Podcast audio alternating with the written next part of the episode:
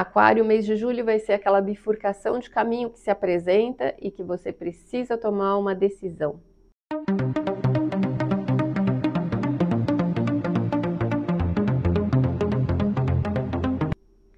Seja muito bem-vindo ao canal Astrologia Guia. Eu sou a astróloga Cris Devacante. Se você é novo por aqui, se inscreve, que todo mês a gente tem essa previsão para todos os signos, além da geral, além da semanal, toda segunda-feira às 9 horas da manhã.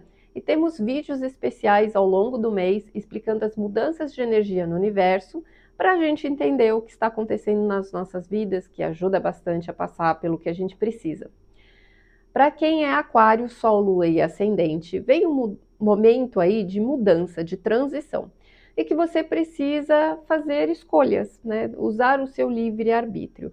As coisas se apresentam diante das dificuldades, então tem certos desafios que vão se mostrando e o seu potencial vai ser de desconstrução. Você precisa lidar com algo que não estava dentro do esperado, que te pega de surpresa que vem por água abaixo, mas também a hora que isso vem para o seu conhecimento acaba sendo uma liberação, acaba te acertando aí o caminho, te colocando nos eixos, então acaba sendo bom no final das contas. Mas a primeira semana é esse choque de decepção, é onde você fica sabendo de algo ou toma conhecimento que te traz um descontentamento. Não é fácil de encarar e aí precisa de bastante paciência e maturidade para lidar com, com esse momento. Na segunda semana chega aí o ápice do desgaste de um relacionamento. É um momento em que as coisas já vêm pesando, pesando, pesando, mas é, finaliza, né? Chega no, no cume disso e finaliza um ciclo. Na terceira semana é onde você precisa tomar, acho que as suas decisões, você precisa ser forte para tomar as suas atitudes, apesar de ainda não saber direito o que fazer da melhor forma.